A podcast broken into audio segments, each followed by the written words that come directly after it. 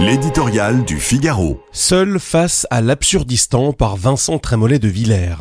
Quelques chiffres pour planter le décor. Entre 2013 et 2023, le nombre de démissions d'élus municipaux a doublé par rapport à la décennie précédente. Depuis 2020, on en compte plus de 4000. Incivilités, insultes, agressions tiennent leur part. Indemnités dérisoires, tâches infinies et harassantes aussi. Mais le mal est plus profond. Ce qui désespère les maires, c'est qu'ils ne parviennent plus à exercer leur mandat.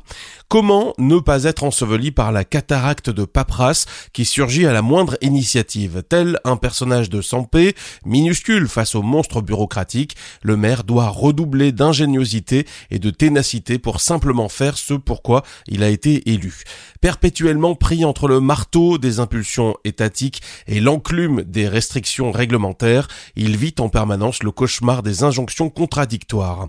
Le président appelle à la réindustrialisation, mais la loi climat et résilience interdit d'artificialiser les sols. La première ministre demande que l'on construise des logements, mais la multiplication des règles auxquelles plus personne ne comprend rien, l'extension toujours plus grande du code de l'environnement rendent l'opération dantesque.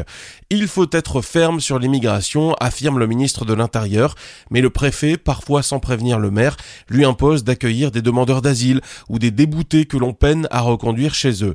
L'élu municipal qui incarnait la politique concrète se heurte à l'impuissance publique. Il est désemparé face à l'absurdistan. Mais laissez-nous faire, supplie David Lisnard, le président de l'Association des maires de France, reprenant l'un des slogans fondateurs du libéralisme. Ivresse normative, passion technocratique, efface progressivement le mot liberté du fronton des mairies. Pourtant, les institutions communales sont à la liberté ce que les écoles primaires sont à la science, disait Tocqueville, elles la mettent à la portée du peuple. Ces maires qui, découragés, démissionnent, c'est la première ligne de la République française qui se disloque.